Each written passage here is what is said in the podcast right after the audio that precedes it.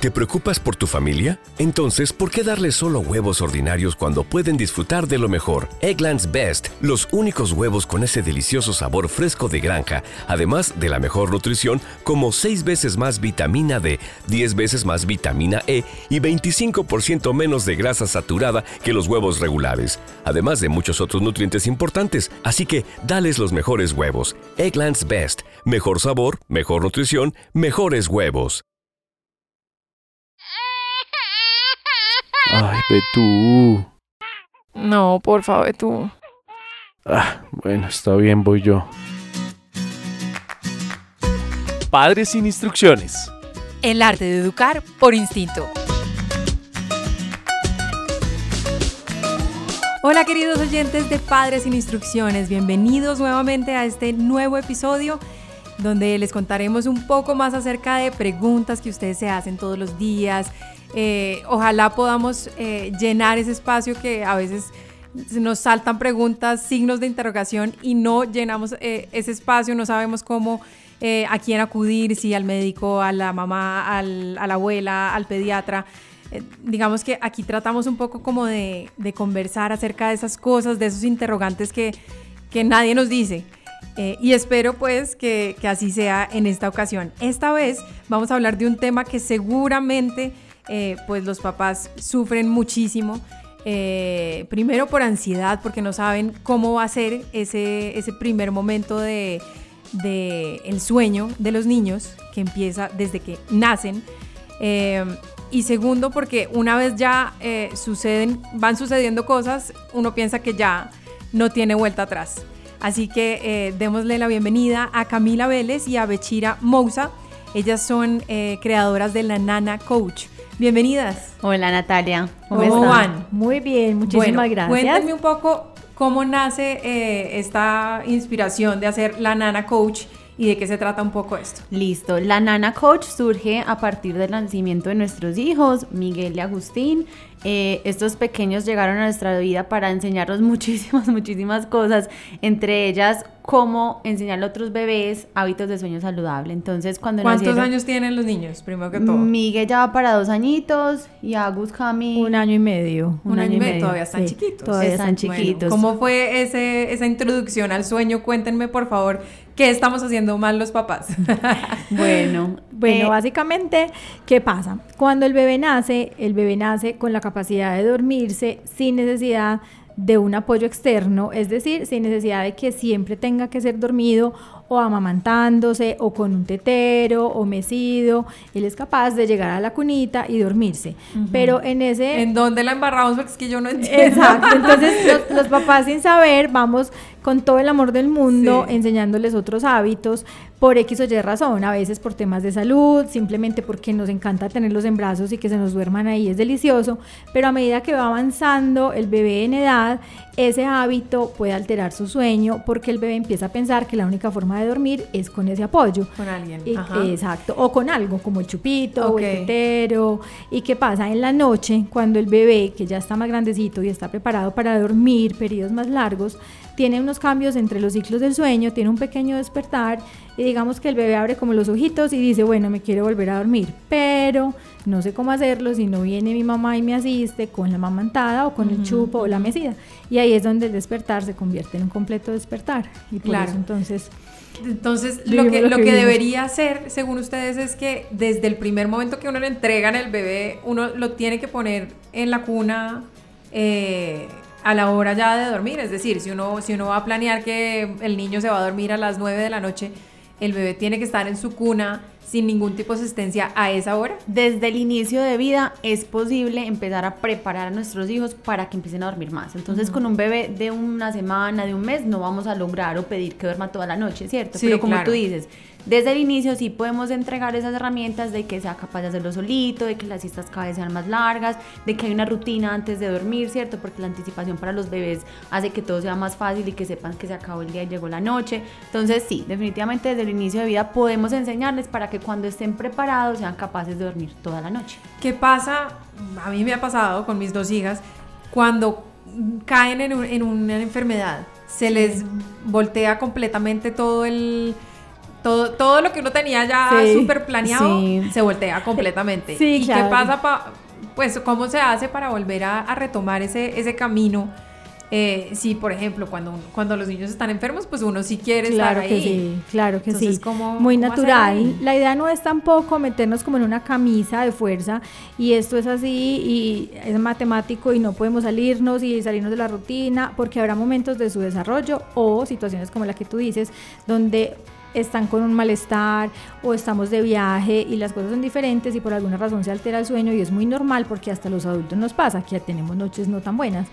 En ese momento lo mejor es tratar de darle todo el bienestar al bebé, al niño, si tiene un malestar, está enfermito, consentirlo, hacer todo lo que necesite, pero tratar de no reforzar esos apoyos externos. Por ejemplo, si ya es bebecito y no le damos tetero, no empezar nuevamente a darle tetero para que se quede dormidito. Tratar de mantener durante esos momentos lo que más podamos, eh, partiendo de que estén bien, de esos buenos hábitos, de manera que cuando pase ese, ese momento, ya sea por su desarrollo, por una enfermedad, ellos vuelven otra vez y retoman las rutinitas. Entonces es paciencia, seguramente habrá despertares, tratar de llevar al bebé a que mantenga sus buenos hábitos, que se duerma una hora apropiada, que haga sus siestas, para que no empiece a acumular una deuda de sueño por el cambio que puede estar viviendo.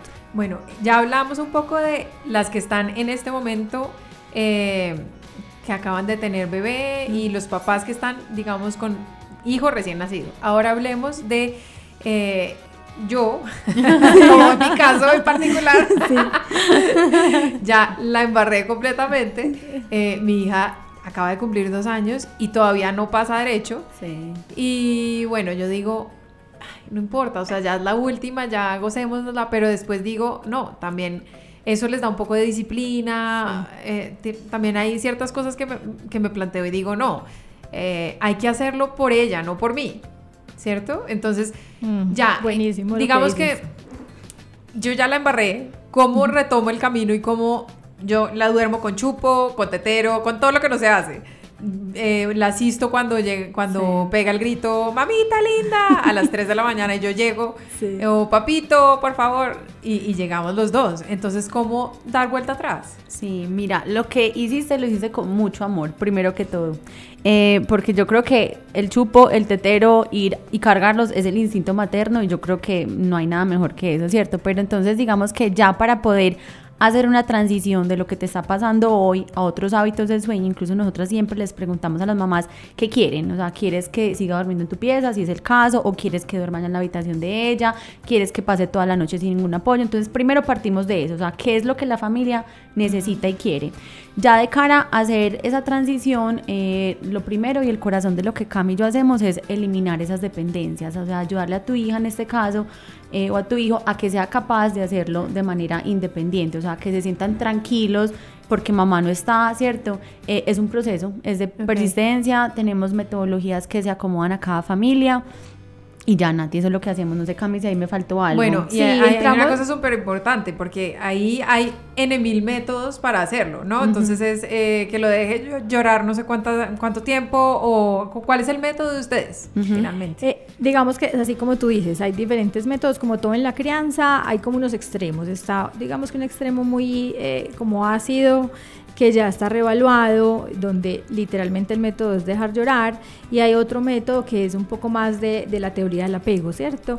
Nuestro método se ubica en la mitad, establecemos ciertas disciplinas, eh, ciertas eh, rutinas, unos límites dependiendo de la edad, pero con todo el amor y acompañamiento. Lo más importante es que los papás siempre están con el bebé, con el niño, nunca lo dejan solo, están ahí dependiendo de la etapa eh, se hacen como los, se, define el programa. Realmente es muy personalizado porque hay que tener en cuenta todo el contexto familiar para poder definirlo, vamos a hacer así. Y se hace una transición gradual eh, para que ese bebé o niño empiece a entender como ciertas señales que le van a decir, ah, es que yo me puedo dormir de otra manera, ¿cierto?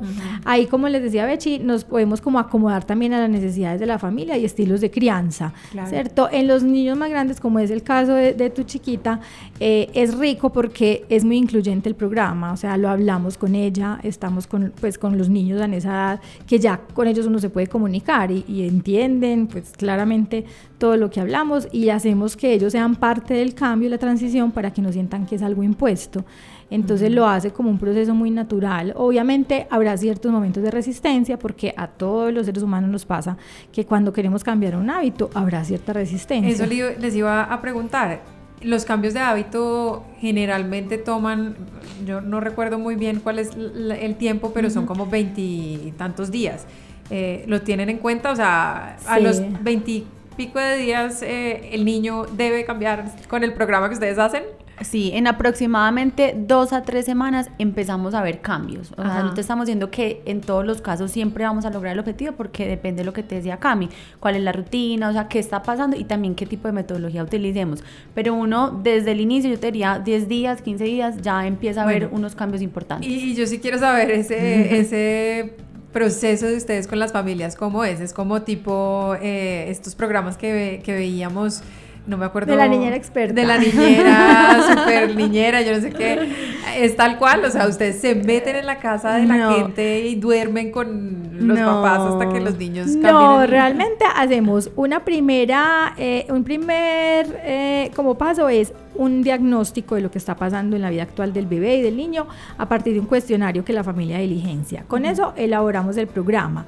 Hacemos la consultoría ya sea presencial, cuando es pues eh, de pronto en Medellín, que es donde estamos normalmente, a veces hemos hecho en Bogotá o si no virtual, pues obviamente ya el mundo pues nos permite eh, estar conectados de muchas otras maneras. Y a partir de ahí hacemos un acompañamiento vía telefónica durante dos semanas, porque digamos que no estamos en las casas, además pues obviamente la distancia en algunos casos, porque la idea es que el papá y la mamá se empoderen de este proceso, como que ellos sean los que le van a dar las herramientas a sus hijos para que aprendan esta habilidad de dormirse solitos, ¿cierto? Y porque cada familia es diferente. No, y para que también sea... tampoco es decir, ustedes se pueden obviamente empapar de, de, lo que es esa familia, pero cada uno mira a ver. También. Sí, sí, sí, no, sí, como. como y eh, también para que el proceso sea más fácil para el niño, para el bebé, porque imagínate una extraña viniendo a la casa y acostándome, bañándome, yo creo que el proceso no sería tan gentil como lo es y papá o mamá lo hace. Claro. Bueno, y cuéntenme ustedes ya desde la experiencia como mamás, eh, ¿Cómo ha sido ese, e, ese ser nana por un lado, nana coach por un lado, pero por el otro tener hijos que a veces pues seguramente no será todo lo que ustedes eh, pensaron que fuera eh, según cómo lo habían parametrizado pues? ¿Cómo se les ha salido de las manos alguna vez ese momento de sueño o, o siempre ha sido súper bueno desde que ustedes los tienen? Eh, no, a ver, hablo, hablo por Miguel. Miguel fue un reto, realmente Miguel fue, me generó muchos aprendizajes al inicio. Al principio cuando arranqué con este proceso no fue fácil, esto también es una montaña rusa, noches buenas, noches malas, pero una vez logré incorporar en él los buenos hábitos, ya eso es un hábito para toda la vida como decíamos al inicio, van a haber noches donde de pronto tengo una tos, una fiebre, donde obviamente pues voy a estar ahí para acompañarme y para eso es que estoy yo como su mamá, pero en términos generales, él es un bebé que ya duerme de 7 de la noche, 7 y media, a 6 y media del otro día. sí, yo quiero. sí, yo creo que ahí... Eh, de las cosas como mm, más chéveres que nos trae este proceso de la nana es que con cada familia uno también aprende para sus propios hijos. Pues claro. que, nosotros también aprendemos en ese acompañar a las familias, esas vivencias, y uno también dice, bueno, posiblemente, porque finalmente cada bebé es diferente y trae retos, entonces cada cosa que, que, que, sucede con esas familias nos ayuda también en nuestro proceso de ser mamás y aprender y entender tipsitos que a veces las mamás nos dan a nosotras. Terminamos como recibiendo de las mamás, que es muy chévere, súper. Y siempre habrá retos, habrá momentos.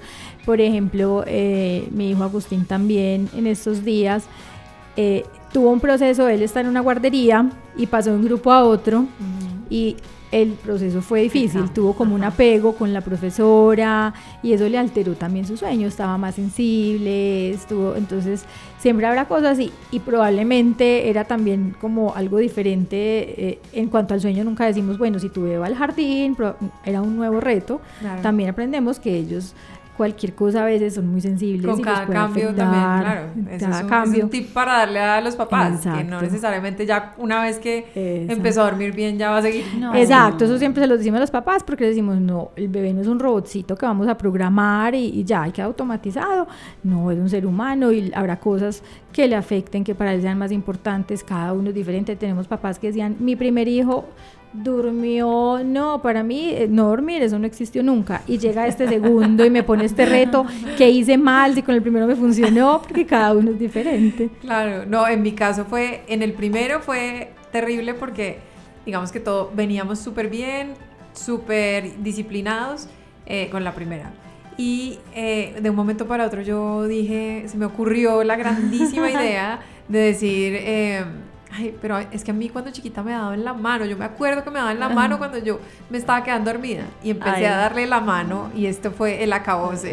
ya necesita la mano siempre. Entonces la manito, la manito, la manito, hasta que llegó un día en que ya las ojeras de nosotros eran como, o sea, no nos caían en la cara y dijimos, no, esto no lo podemos seguir haciendo. Y empezamos pues como el entrenamiento así súper militar ya pasándonos para otro lado, pero no queríamos dejarla llorar. Intentamos así como el, proceso, pero acompañándola desde como ese que uno llega eh, y después se va corriendo unos metros, se va corriendo hasta que se sale del cuarto. Y así nos funcionó. En este caso, digamos que eh, con la chiquita, entonces es el problema del tetero que no lo hemos podido dejar y del chupo está súper apegada al mm. chupo, entonces eh, en eso estamos. aquí estamos para ayudarte.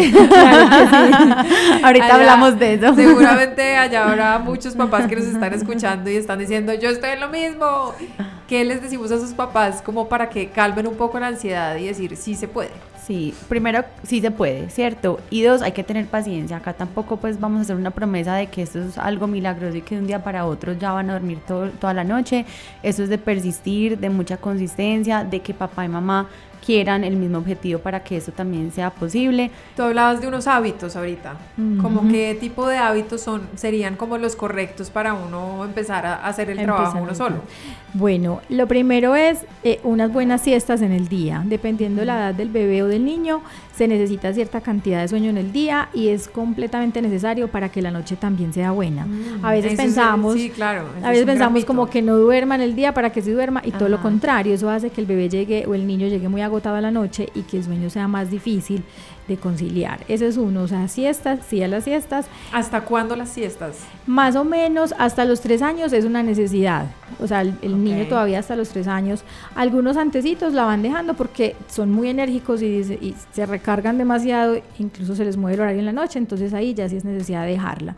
Y algunos solitos ya se pueden quedar con una siesta hasta los cuatro años lo importante es que no afecte el sueño de la noche, pero más o menos es hasta que la necesitan. Sí. Ese es uno muy importante. Otra sería una rutina antes de dormir, independiente incluso de la edad. Yo diría niños hasta 5 o 6 años, la rutina es una buena forma de anticipar que ya llegó la noche. Entonces, eh, cambio de pañales de un bebé, o si no leemos un cuento, nos ponemos la pijama, cepillamos los dientes y a dormir. Okay. Que el bebé se pueda preparar para ese momento de sueño. Que es como si nosotros estamos aquí hablando y queremos hacer una siesta, no vamos y ya nos dormimos, nos vamos y nos quitamos los zapatos, nos quitamos eh, como algo incómodo de la ropa, nos ponemos más cómodos. Es, es darle a ese, ese, bebé o niño el momento para prepararse, pues como ese espacio. Otro eh, elemento súper importante, dormirlos en, un momento adecuado. Entre 7 y 8 de la noche es la mejor hora para dormir. Es cuando el cuerpo produce más melatonina, que es la hormona relacionada con el sueño, eh, y ahí se da más fácil ese proceso y es un sueño mucho más reparador. Una cosa que, que, dices sobre el dormir y sobre todo eh, la siesta. he oído, he escuchado sobre que no se debe dormir a los niños en el mismo lugar donde se duerme habitualmente. ¿Eso es cierto o no es cierto? No, para nosotras es un mito. Realmente lo que queremos empezar a generar es una asociación entre dormir y ese lugar, en ese caso si es la cuna, es la cuna, porque si estamos picoteando todos los días, un día en el coche, otro día en, no sé, en la casa de la abuela, que está bien, pues los fines de semana sabemos que salimos y estamos en lugares diferentes, pero si acostumbramos o hacemos que nuestros hijos se sientan cómodos de esa cuna, va a ser más fácil para ellos estar en la cuna y poder dormir bien. Y entender que ese es el lugar de descanso. Más o menos el 80% de las veces el sueño debería ocurrir en ese espacio y un 20% en otros lugares que es normal, mientras nos desplazamos a otro lugar o el fin de semana que vamos al centro comercial, pero sí es mejor que sea en el mismo espacio. Bueno, ayúdenme ahora sí. ¿Cómo quitamos el chupo y el tetero?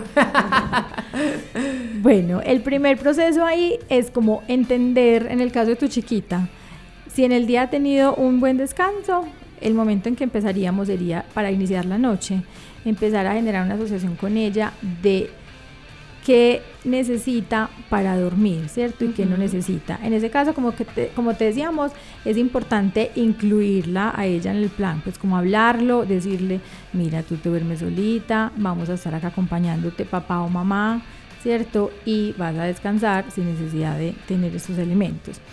Aplicaríamos otras diferentes, digamos que nos apoyaríamos en unas trampitas temporalmente, para como el tipo muñeco y estas cosas. Exacto, para que para empezar a que esa conexión y asociación no sea exclusiva en esos elementos. Entonces digamos que nos vamos a valer de diferentes trampitas de, manera que ella entienda que no es solo con eso y ahí al empezar a desconectar esa asociación que está tan fuerte, ya logramos generar una nueva asociación donde ella entienda que puede dormirse sin necesidad de que haya algo exclusivo que sea lo que la duerma. Bueno, y ustedes en los casos que han escuchado han tenido casos de niños que tienen seis años y todavía no pueden dormir? Díganme que no, por favor. no, sí pueden dormir, pero lo que empieza a pasar es que pueden dormir con los papás.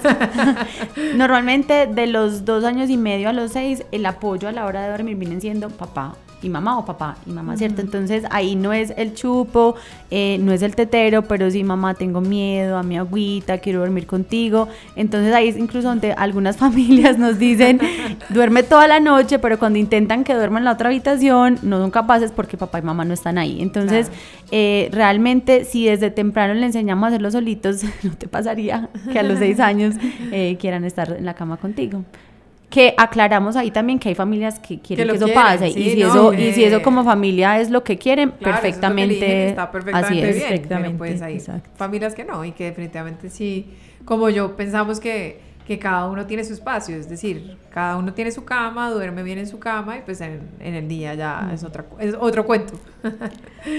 bueno, pues maravilloso. Camila Bechira, mil gracias por acompañarnos en este episodio de Padres sin Instrucciones pues esperamos que eh, hayamos podido resolver algunas dudas que tienen esos papás. Y si no, no sé si quieren eh, darnos un contacto para que les escriban. Sí, nos eh, pueden seguir en arroba la nana coach. Estamos en Instagram y Facebook y ahí está el contacto de Camillo para que nos escriban o nos llamen. Están nuestros celulares para que nos contacten. Puede ser por WhatsApp, como les quede más fácil. Se los contamos. Eh, está Camille es 321-638-4497. Y el de Bechi es 311-340-3602. Listo, no duden en llamar. sí, de verdad, lo más importante es que lo más importante es que, no es una propaganda, por favor, las invitamos porque nos pareció que vale la pena hablar de este tema que es súper súper recurrente en los en las familias de niños que acaban de nacer y también pues como yo en las familias de niños que todavía em, eh, están con problemas de sueño. Eh, así que bueno, las invito a que escuchemos ahora la última parte de este episodio de Padres sin Instrucciones y que se trata de las anécdotas de los niños. La magia de los niños. Estoy en esta etapa con mi hijo donde él se cree, bueno, se cree no, es, ¿cierto? El director de orquesta de la casa, el que nos manda a mi esposo y a mí. Entonces tiene el dedito y con el dedito señala todo y también ya em, está empezando a hablar, dice ciertas palabritas, entonces últimamente nos está diciendo mamá ven y papá ven. Entonces coge su dedo y nos señala, mamá ven significa siéntate en la silla, entonces me siento y también trae el papá, papá ven y que se siente al lado mío, nos sentamos ya después de, no sé, 10 segundos, realmente no pasa mucho tiempo después de eso, mamá ven, nos sentamos en la bici, en el carrito, mamá ven a la pieza y no, pues es nada y uno va, pues ¿qué más va a hacer? seguirlo con su dedito. Muchas gracias por haber estado en sintonía con este episodio de Padres sin Instrucciones. Un abrazo para todos y hasta la próxima.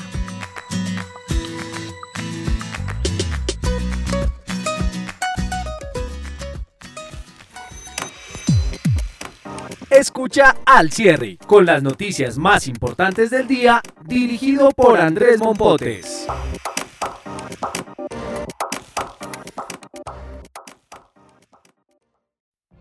What if you could have a career where the opportunities are as vast as our nation, where it's not about mission statements, but a shared mission?